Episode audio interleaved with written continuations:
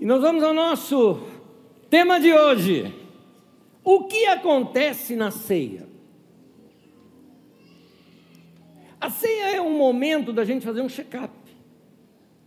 Você não faz um check-up físico, por exemplo, para descobrir como andam, uh, uh, como anda seu corpo físico? A gente precisa.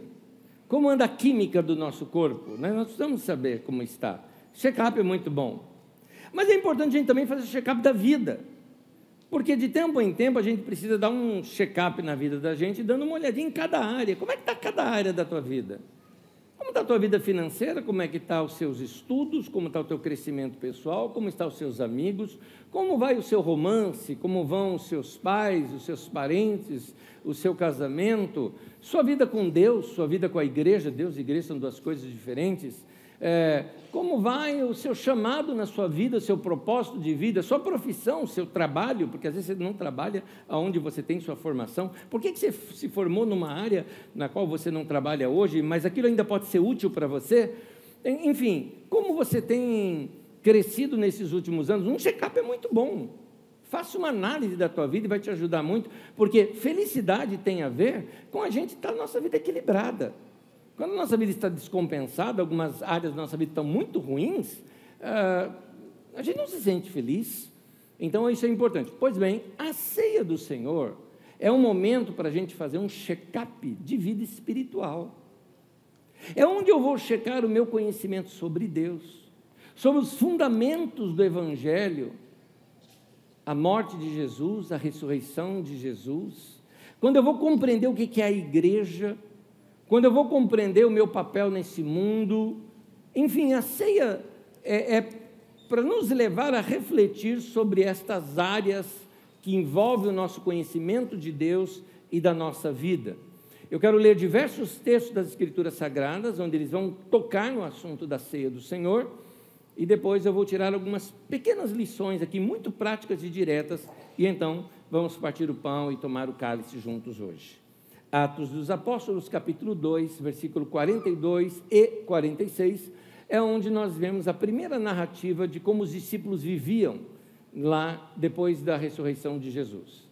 E eles se dedicavam ao ensino dos apóstolos e à comunhão, ao partir do pão, que é a ceia, e às orações. Nota, eles se dedicavam à ceia. Eles se dedicavam no ensino, na comunhão, nas orações. Oração e adoração aqui é a mesma palavra, tá? É no sentido de devoção a Deus, pode ser canto congregacional, pessoal, orações congregacionais, pessoais, culto. Se dedicavam ao culto e ao partir do pão, todos os dias continuavam a reunir-se no pátio do templo, partiam pão em suas casas e juntos participavam das refeições com alegria e sinceridade de coração. Essa era a igreja. Em Atos 20, versículo 7, nas viagens de Paulo, que vamos estudar no dia daqui, nessa semana. Então você dá, estuda com a gente de terça-feira à noite, você vai ver esse estudo bíblico, né? É, expandindo ali e conhecendo melhor os lugares. Diz ali, no primeiro dia da semana, reunimos-nos para partir o pão. 1 Coríntios, capítulo 10, versículo 16 e 17, Paulo começa a acrescentar revelação sobre aquilo que Jesus fez. Ele diz assim: Não é verdade que o cálice da bênção que abençoamos é a participação, é, é uma participação no sangue de Cristo e que o pão que partimos é uma participação no corpo de Cristo? Como há somente um pão, nós que somos muitos, somos um só corpo, pois todos participamos de um único pão. Ou seja, pega-se um único pão e reparte em muitos. Ele fala: não é só um pedaço do pão? Pois é, para te lembrar que você é parte de um todo. 1 Coríntios capítulo 11, versículo 23 ao 33. Pois recebi do Senhor o que também lhes entreguei, que o Senhor Jesus, na noite em que foi traído, tomou o pão e, tendo dado graças, partiu e disse: Isto é o meu corpo que é dado em favor de vocês. Façam isso em memória de mim. Da mesma maneira, depois de jantar, ele tomou o cálice e disse: Esse cálice é a nova aliança do meu sangue. Façam isso sempre que o beberem em memória de mim. Porque sempre que comerem deste pão e beberem deste cálice, anunciam a morte do Senhor até que ele venha. Portanto, todo aquele que comer o pão ou beber do cálice do Senhor indignamente será culpado de pecar contra o corpo e o sangue do Senhor. Examine-se, faça um check-up, o homem a si mesmo. E então coma do pão, e então beba do cálice. Pois quem come e bebe sem discernir o corpo do Senhor, come e bebe para a sua própria condenação. Uma leve explicação desses textos. Primeiro, que o texto aqui está dizendo, não é que você tem que checar assim, olha, se você pecou, você não pode participar da ceia do Senhor. Então, ninguém aqui pode participar da ceia do Senhor, que todos pecaram. Não é disso que o texto está dizendo. É, o texto está falando, quem come e bebe sem discernir o corpo do Senhor, sem entender nada do que está fazendo sem entender o corpo de Cristo que é a igreja. Se você não entendeu, você pegou só um pãozinho e um suquinho, e isso não é a ceia do Senhor. É igual batismo sem revelação, é banho, não é batismo. O batismo é uma revelação de que você tem entendimento, de que você morreu para uma velha vida e ressuscitou para uma nova vida. As coisas de Deus são sérias. A gente precisa aprender a a levar a gente na brincadeira, rir da gente mesmo, mas levar Deus muito a sério. E aprender que nessas verdades são fundamentos da nossa vida que vão nos dar solidez para toda a nossa história. No outro texto uh, que nós lemos aqui, uh, uh, revela que esse corpo de Cristo é muito mais amplo do que o que a gente possa compreender. Ou seja, nós somos apenas parte desse corpo de Cristo. Mas vamos lá. Lições que a gente pode tirar da ceia. Primeiro delas, a ceia é para lembrar dos meus bons momentos com Deus. Porque quando a gente lembra de um bom momento, aquilo reativa paixão em nós. Atenção, casados, é assim que se faz. Como é que se mantém um romance num casamento? Aliás, não só casados, vocês que estão apaixonados por alguém, é sempre bom você ter momentos marcantes que vocês possam se lembrar destas coisas, porque essas coisas aquecem o coração. Da mesma forma, no nosso relacionamento com Deus, quando a gente se relaciona com Deus e lembra das experiências que tivemos com Deus, aquelas experiências solidificam nosso amor e nossa vida com Ele.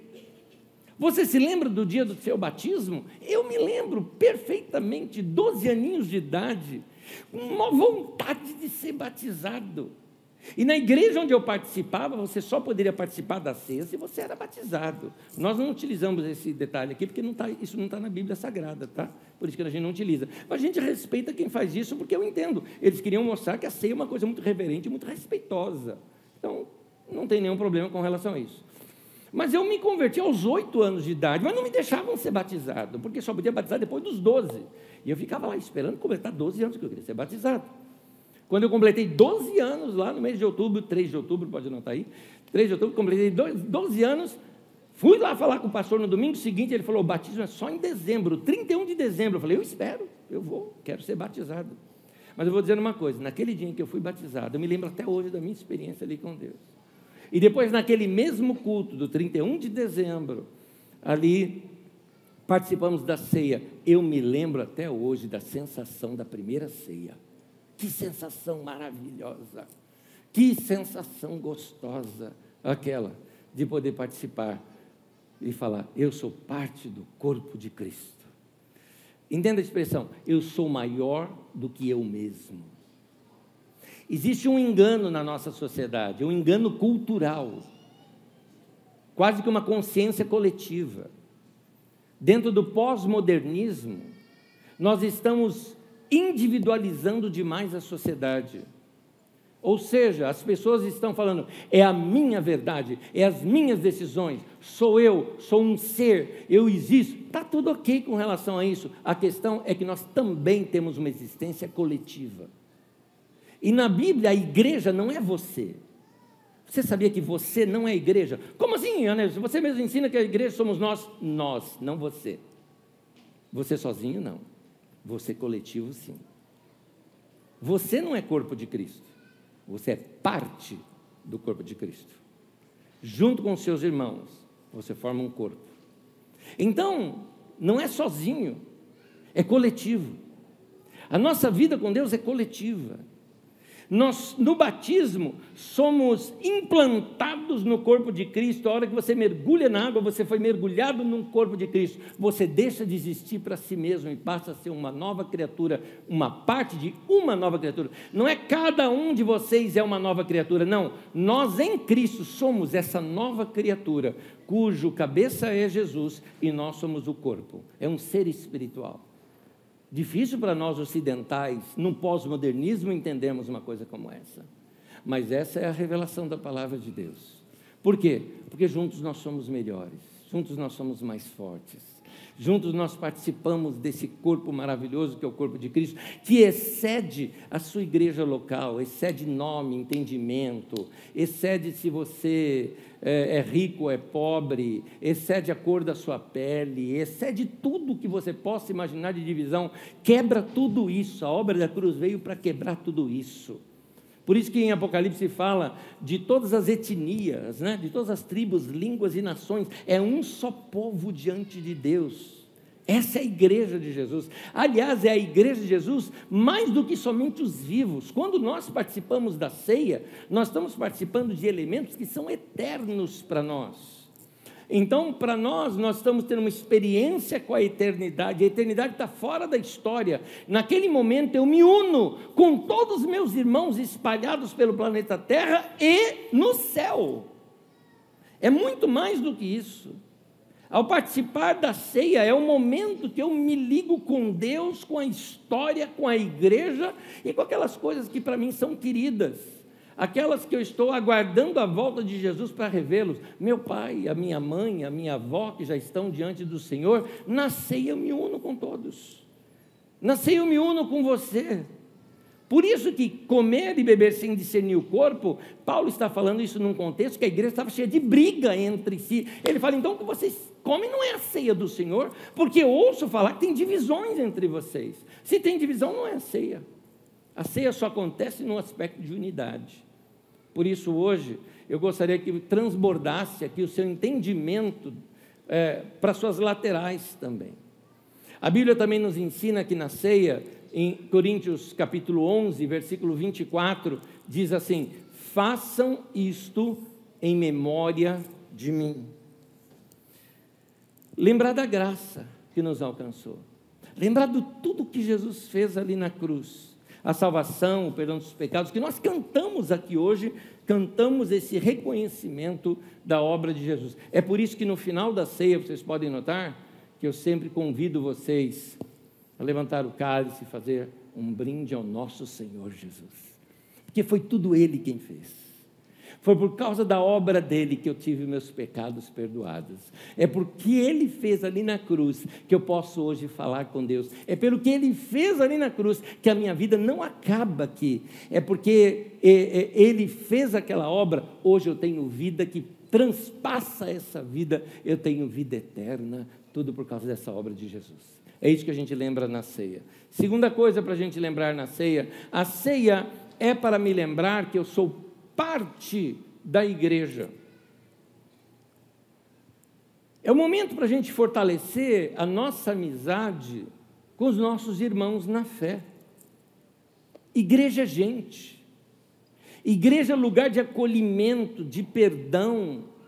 Aqui é para a gente ser família. Aqui é lugar onde a gente acolhe pessoas. Aqui é o lugar onde a gente acolhe gente igual Pedro, que negou Jesus três vezes, e cá entre nós, alguns de vocês já negou umas 15 essa semana. Mas aqui é lugar de acolher você, é para vir mesmo. É aqui é o lugar. Tem gente que fala: "Não, eu vou acertar minha vida, depois eu volto para Deus". Não, você não consegue, você tem que ver como você está. Deixa a gente te abraçar. Deixa a gente receber do jeito que você é, do jeito que você está, porque a igreja é lugar para isso. E aliás, se você for uma pessoa assim perfeita, por favor, fica fora daqui. Porque senão a gente vai contaminar você. Que aqui não tem ninguém perfeito. Então aqui é o lugar dos imperfeitos. Então a igreja é mais do que uma reunião. A igreja é o lugar onde uma família se reúne. A igreja é o lugar em que eu olho para o irmão E, e, e, se você olhou aí para o lado e vê um irmão que você nunca viu na sua vida, você não lembra, talvez você até tenha visto, mas você não lembra, você olha para o irmão e fala, eu, eu, eu não conheço. No entanto, é o teu irmão em Cristo e vocês vão passar a eternidade toda juntos. Que gostoso poder dar aquele abraço e saber, é meu irmão, é meu irmão. Que coisa gostosa isso. Então a igreja é esse lugar. Então, quando nós tomamos a ceia, a gente se lembra disso, se lembra que a gente é igreja. Aliás, quer um conselho, queridos? Como estamos aí num final de pandemia e alguns de vocês já se sentem seguros, estão começando a se reunir é, com pessoas e na casa uns dos outros, eu vou dar um conselho para vocês. Convida um irmão para ir na sua casa. Vão ter comunhão com os irmãos fora daqui dessas reuniões. Para que quando a gente se reúna, as pessoas ao nosso lado não são mais pessoas estranhas, mas são essa nossa nova família. Né? A ceia é para lembrar que eu sou discípulo de Jesus. Jesus, antes da ceia, ele pega, lava os pés dos discípulos e fala que era para os discípulos fazerem o mesmo. Aqui não é o literal, lavar os pés uns dos outros, Jesus usou uma prática daquela época para mostrar um simbolismo para nós. Jesus mostrou o seguinte: se eu, sendo mestre, e Senhor servir a vocês, então vocês também têm que servir uns aos outros. É isso que ele falou. Então, é, quando a gente participa da ceia, eu lembro: o meu mestre veio para servir e não para ser servido. Eu estou aqui para isso. Eu existo no mundo para isso. Eu existo no mundo para abençoar pessoas. Gente, quanta, quanta coisa, gente, quanta gente a gente pode abençoar. Nós temos que ser igreja, sabe, todos os dias. Fui numa padaria, vi uma senhorinha na porta da padaria vendendo uns negócios. Eu passei, conversei com a Magda, falei, Magda, eu estou sem trocar. Falou, eu tenho aqui. Peguei, voltei até ela. Eu falei, o que a senhora está vendendo? Falou, estou vendendo bombom. Eu falei, quanto que custa cada um desse bombom? Ah, custa dois reais. Eu falei, eu quero pagar 15. Era tudo que eu tinha, né? Mas eu falei, eu quero. Ela, que Deus te abençoe. Quando ela falou aquilo, Falei, você é minha irmã. Eu até falei depois no carro para ela, eu falei, aquela mulher é crente. Ela tem vida com Deus, eu percebi isso nela. Era minha irmã que estava ali em necessidade e eu, com uma abundância no meu bolso, que eu poderia ajudar a pessoa. Nós existimos aqui para repartir, para dar o que a gente tem, para ajudar necessitados, para amar os irmãos, para acolher aquele que está com o coração apertado. A gente existe aqui para servir um ao outro, isso é igreja. E Jesus amou a todos, Jesus amou até o Judas, sabendo que o cara ia traí-lo, Jesus molha o pão no vinho, dá para o Judas e o chama de amigo. Jesus era assim. Terceiro, a ceia é o momento para eu renovar a minha aliança com Deus. Nessa aliança, queridos, que nós temos com Deus, Aliança significa o seguinte: quando se faz uma aliança com alguém, significa tudo que eu tenho é teu, tudo que você tem é meu, nós temos um pacto. No passado, os antigos faziam aliança e diziam: meus amigos são seus amigos, meus inimigos são seus inimigos, seus inimigos são meus inimigos. Era assim, era uma aliança, era um pacto. Uma das alianças que se fazia entre os povos do passado era pegar e dar o seu filho para outra tribo. Você nunca guerrearia com aquela tribo porque tinha seu sangue naquele outro lugar. É isso que se fazia, por exemplo, nos tempos de Salomão, porque você pensa Salomão casou com muitas mulheres. Às vezes a gente leva para o lado sexual, para o lado de relacionamento. Não é isso. Eram alianças com povos. Então ele fazia uma aliança com um rei, a filha daquele rei viria morar ali. Salomão teria que proporcionar para aquela mulher toda a riqueza que ela teria na casa dela, para dizer para aquele rei: Olha, sua filha está aqui comigo e eu vou cuidar dela por você saber que eu gosto de você. E aquele rei nunca guerrearia também contra ele, porque saberia que eles têm uma aliança. Algumas tribos do passado faziam a chamada aliança de sangue onde pegava-se um copo de vinho, fazia um furo no dedo de cada um, uma gota de sangue de cada um, no mesmo copo mexia, e os dois líderes da tribo tomavam para dizer: Agora eu tenho do seu sangue em mim e você tem do meu sangue em você. Então, Deus amou o mundo de tal maneira que ele deu o seu filho. É o filho da aliança, é o pacto que ele fez conosco. Jesus pega o cálice e diz: Esse é o meu sangue, tomam, bebam. E ele fala: é o sangue da nova aliança. Deus fez uma nova aliança conosco. Coloca para mim o texto, por gentileza, de Romanos. Romanos, no capítulo 8, 32, diz: Aquele que não poupou seu próprio filho, se ele deu Jesus para nós, mas o entregou por todos nós, como não nos dará com ele e de graça todas as coisas? Essa é a fé que Paulo está mostrando para nós. Como é que você acha que Deus não vai responder sua oração? O que é mais difícil para ele fazer, ele já fez. Ele já deu Jesus, o que, que são as outras coisas diante de Jesus? Se ele deu Jesus, e ele diz assim: tudo é vosso, vós de Cristo e Cristo de Deus. Então, essa é a vida da igreja. A igreja está aqui para isso. É por isso que Jesus disse para a igreja: Eu te dou a chave do reino dos céus. O que vocês ligarem na terra terá sido ligado no céu. O que vocês desligarem na terra terá sido desligado no céu. Ou seja, eu dei autoridade para vocês. Ou como ele disse aos discípulos: Eis aí vos dou autoridades para pisar de serpentes e escorpiões e todo o poder do mal, e nada, absolutamente, vos fará dano algum. Essa é a nossa autoridade em Cristo. Reconheça quem você é em Cristo. Quando nós fazemos uma aliança com Deus, é, é, é para nos lembrar algo. Por que, que Jesus fala, coma, esse é meu corpo? Ele falou, porque agora o meu corpo vai ser o seu. Beba, esse é o meu sangue. E a Bíblia nos ensina que a vida está no sangue, ou seja, a minha vida agora se esvaiu e vai para dentro de você, eu vou passo a morar dentro de você agora. Então nós vamos dar continuidade à obra de Jesus aqui na terra, com a mesma autoridade que Jesus andava aqui na terra. Deus responde a sua oração e ouve a tua oração como filho, da mesma forma como ele respondia às orações e respondia às orações de Jesus. Meu irmão, descubra quem você é em Cristo.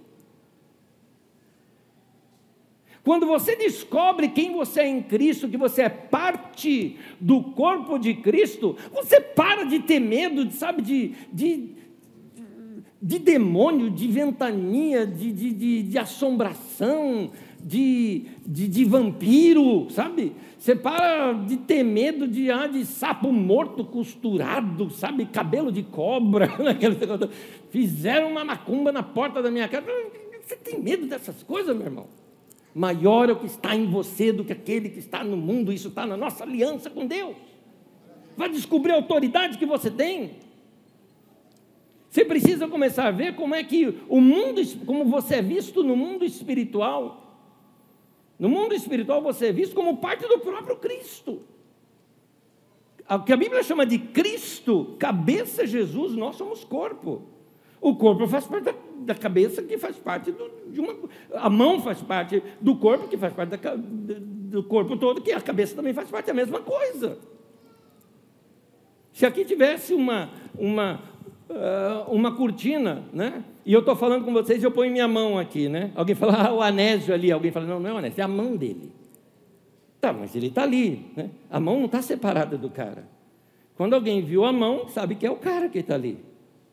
Pois bem, meu querido, no mundo espiritual, por que, gente, Neto, por que você não fala tanto sobre o diabo e os demônios? Porque eles foram derrotados lá na cruz do Calvário. E hoje nós, como igreja, temos autoridade sobre eles, estão acima disso. Nós já passamos essa história, meu irmão. Nós já viramos essa página. Quando o diabo me vê e vê você, ele vê a mãozinha lá, ele sabe, é o corpo de Cristo ali, tem autoridade. Ah, mas eu sou o dedo mindinho do pé do corpo de Cristo. Tá bom, eu estava mais perto quando Jesus pegou e pisou nele ali na cruz, né? Ah, meu irmão, sabe quem você é? Quando a gente participa da ceia do Senhor, é o tempo para a gente rever tudo isso. Amém. Nós vamos participar da ceia. Vou pedir para os nossos irmãos queridos que vão nos servir a ceia. Juntem, juntem já venham para cá, para frente. Chama o pessoal da música aqui também. Nós vamos participar da ceia. A ceia do Senhor, você vai receber um cálice, sentado mesmo como você está, para a gente poder servir melhor vocês, tá bom? A gente ainda está seguindo os protocolos, ainda por questões sanitárias, nós vamos passar segurando uh, o cálice, uh, a bandeja, e você mesmo tira o seu cálice.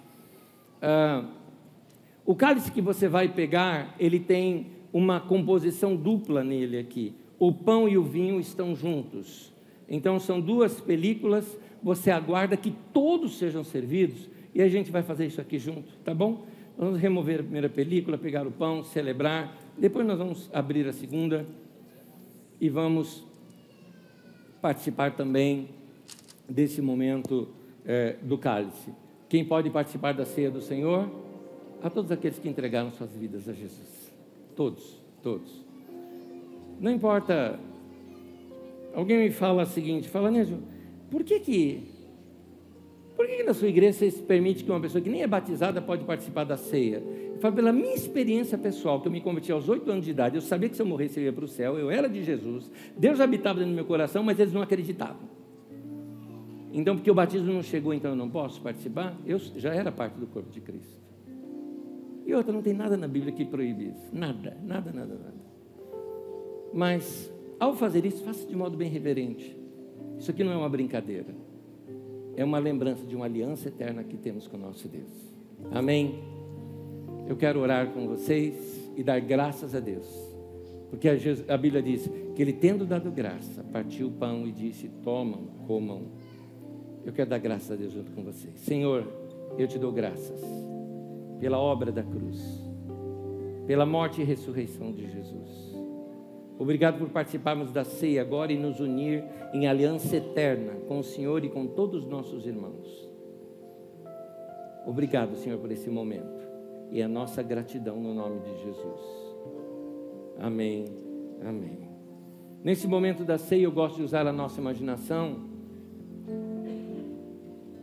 E eu me torno um dos discípulos que vou ali e sento ao redor das mesas ali de Jesus. E Jesus servindo o pão para a gente. Ou como os discípulos de Emaús, que foram surpreendidos, porque Jesus serviu ali o pão para eles, e eles, o tempo todo falando do tal de Jesus, tinha morrido na cruz, Jesus ali com eles, eles não perceberam. E quando ele partiu o pão, seus olhos foram abertos e eles perceberam. Eu vou retratar esse momento no momento que a gente partiu o pão, mas eu quero me sentar ali à mesa com Jesus agora e deixar que ele nos sirva o pão e o vinho. Nós vamos servir o pão e o vinho para você. Pega um na sua mão, segure até que todos sejam servidos. Depois nós vamos ficar em pé e aí nós vamos participar. Deus abençoe. Vamos cantar.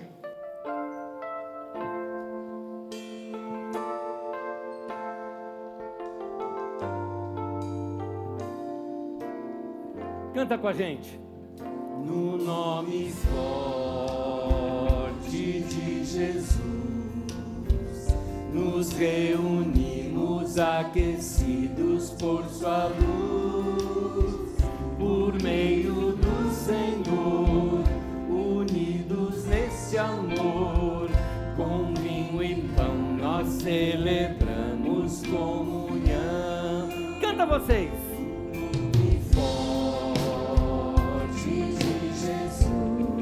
Vocês cantando.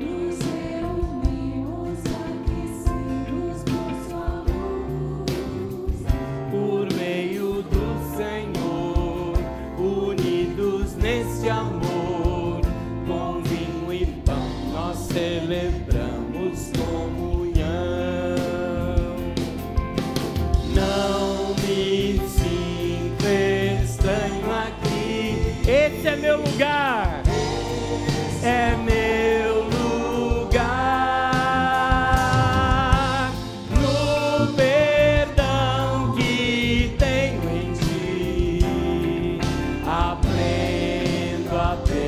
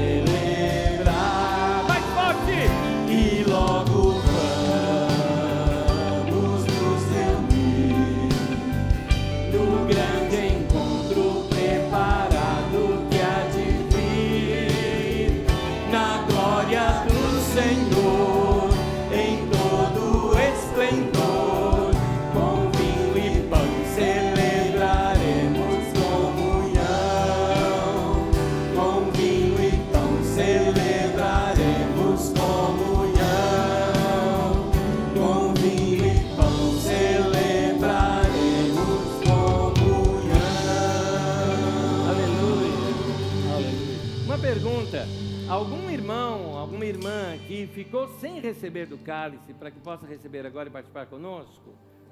Todos receberam? Se sim, vamos ficar em pé, por gentileza. Vamos ficar em pé. Eu peço que nesse momento, com cuidado, você ah, abra a sua a primeira película do que você recebeu, com cuidado. Você vai ver que tem duas. E aí você pega o pedacinho de pão que está aí. É o pão ázimo, pão sem fermento.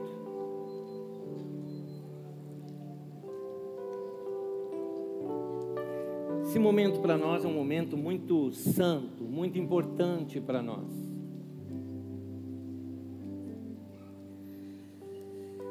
Me chama a atenção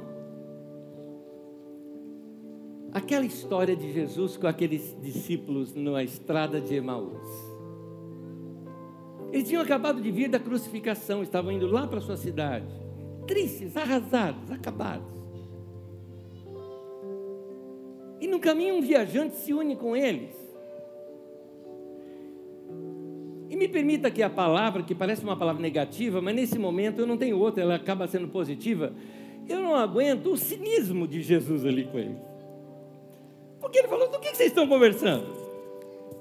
Aí ele falou: dos últimos acontecimentos que aconteceram em Jerusalém. Ele, quais? Não, você não sabe? E começaram a contar para ele como crucificaram a Jesus e tudo mais, e ele ali. Eu acho. Eu, eu gosto desse senso de humor de Jesus ali com os discípulos. Certamente era viagem, viagem se dava à noite, o lugar era muito quente.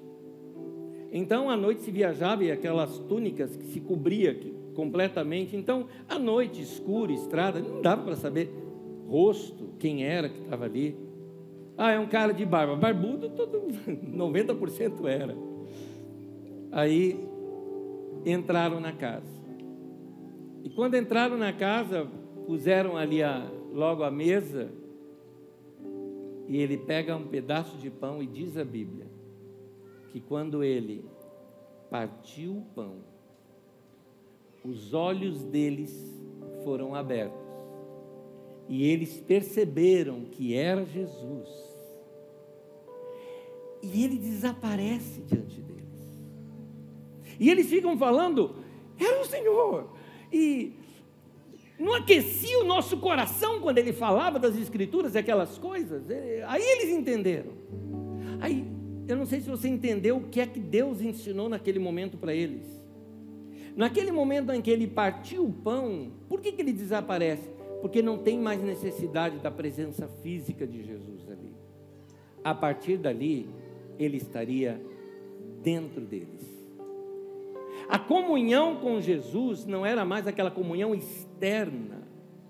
Agora a comunhão era a mais íntima possível, a comunhão no coração. É assim. Então, ao partir o pão, e quando comeram do pão, seus olhos foram abertos. Eu peço a Deus, nesse momento, que abra os nossos olhos para que a gente compreenda a igreja de Jesus mais do que a gente já compreende na vida. Para que a gente compreenda a nossa existência, mais do que nosso corpo físico, nossa mente, nossas ideias. Para que a gente compreenda as coisas eternas, mais do que qualquer outro momento, e que os nossos olhos sejam abertos. Este pão, Jesus disse, é o meu corpo. Comam. E ele disse assim: é, tomam, comam. Ele é partido em favor de vocês. É a parte da aliança de Deus.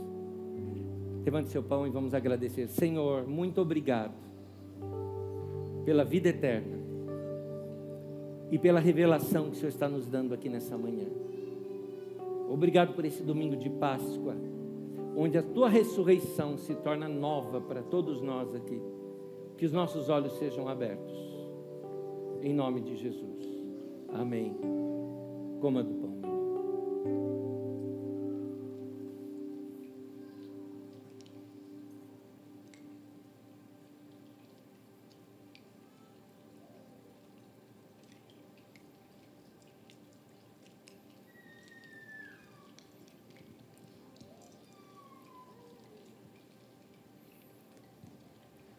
Com cuidado, eu peço que você abra o seu cálice, vá pelas laterais. Jesus disse: Esse é o meu sangue, o sangue da nova aliança.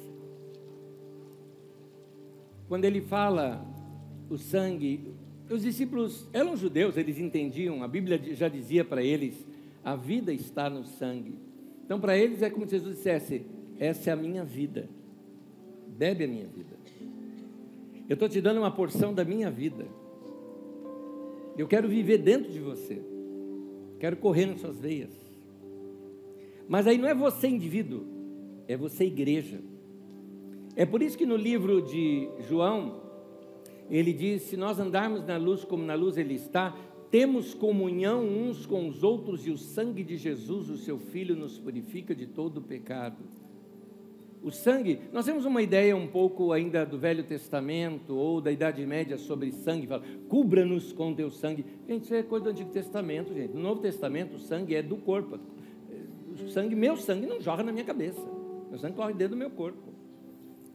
O sangue é essa palavra, essa comunhão que nós temos uns com os outros, a vida de Deus entre nós, que está purificando a gente. Está purificando a gente. Ao eu te abraçar, ou eu te cumprimentar, ou eu te liberar uma palavra, ou cantarmos juntos aqui, nós estamos purificando uns aos outros, sendo lavados no sangue aqui. É isso. Essa é a comunhão do corpo de Cristo. A gente não vive mais sozinho. Essa é a revelação de Deus para nós. Então, uh, se eu vivesse só para mim, a minha existência acabaria na minha morte e o meu nome seria apagado na história em algumas décadas, ou menos talvez do que isso. Uma pessoa de fato morre quando a última pessoa aqui na Terra falou o nome dela. Talvez alguns anos depois da morte da gente isso já aconteça, ou talvez nos nossos filhos e netos isso aconteça. Mas ainda bem que eu tenho vida eterna, que transpassa essa morte. E agora eu vivo para sempre, porque eu estou no corpo de Cristo, que é a sua igreja. Então, eu passei para a eternidade, e nessa eternidade é um povo só, é uma família só.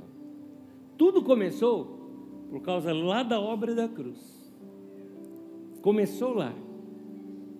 E vai ter o seu final de tudo na volta de Jesus, onde de fato vamos virar a página da história e entrar de fato em toda a eternidade, num novo povo, numa nova história, num novo lugar, onde não haverá choro, onde não haverá mais desgraça, onde não haverá mais miséria. É a história de Deus se cumprindo na nossa vida. Tudo isso por causa de Jesus um brinde ao nosso Senhor Jesus, que por causa dele temos a vida eterna, por causa dele que morreu naquela cruz, eu posso ter esperança de que a minha vida não acaba aqui. Eu aguardo a sua vinda, eu aguardo o fim da história, sabendo de que a vida eterna já está dentro de nós. Um brinde ao nosso Senhor Jesus.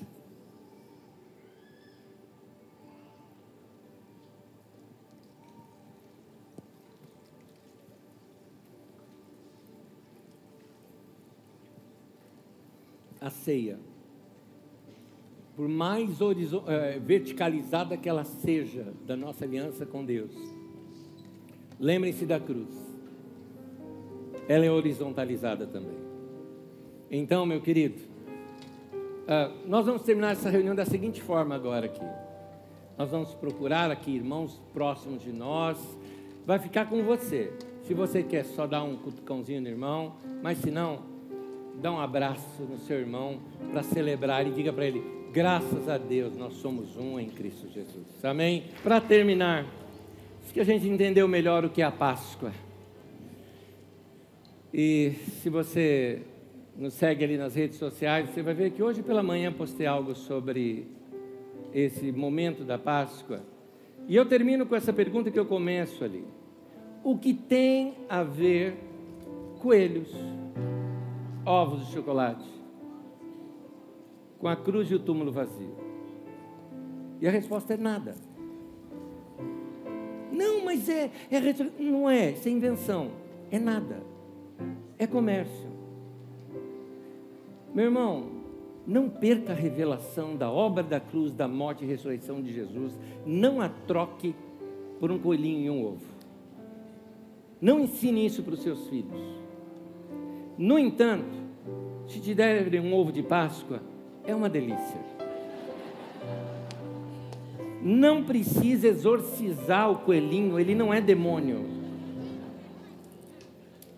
Não precisa é, fazer essa caça às bruxas. E se você acha que aquilo é culto ao demônio, me traz no domingo que vem que eu como no teu lugar. E vou santificá-lo para você. Mas toma cuidado com as espinhas e a gordurinha, isso sim. Ó, boa Páscoa para vocês. Deus abençoe. Até domingo que vem. Vão em paz.